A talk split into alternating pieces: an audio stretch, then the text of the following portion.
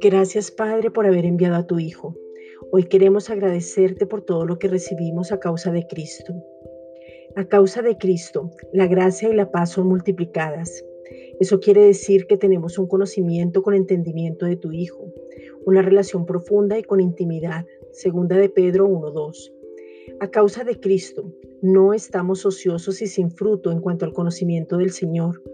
Las escrituras se abren para encontrarnos en ellas no nos desenfocamos, sino que lo miramos a Él. Segunda de Pedro 1.8.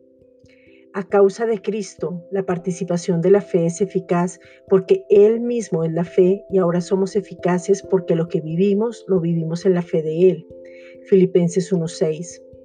A causa de Cristo sabemos las escrituras y ellas nos enseñan, instruyen, corrigen y redarguyen para ser perfectos, o sea, maduros en la palabra de justicia, o sea, en Cristo. Y desde ahí tenemos una posesión, una posición, un regalo y la victoria, porque somos la justicia de Dios en Cristo. Segunda de Timoteo 3:15. A causa de Cristo todo lo hacemos por amor. El cumplimiento de la ley es el amor y ahora el amor nos habita, o sea, Cristo, y desde ahí nos movemos, somos y existimos. Segunda de Timoteo 2:10. A causa de Cristo somos participantes de la naturaleza divina. Tenemos el mismo ADN del Padre y somos un espíritu que tenemos un alma y vivimos en un cuerpo. Segunda de Pedro 1:4.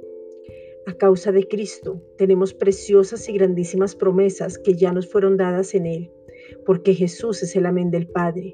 Ya en Él todo fue cumplido, dado, consumado, y fuimos trasladados de reino y no nos pertenecemos. Segunda de Pedro 1.4.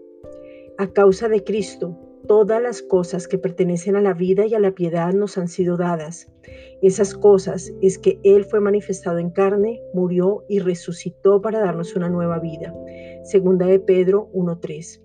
Gracias Padre por haber enviado a tu Hijo.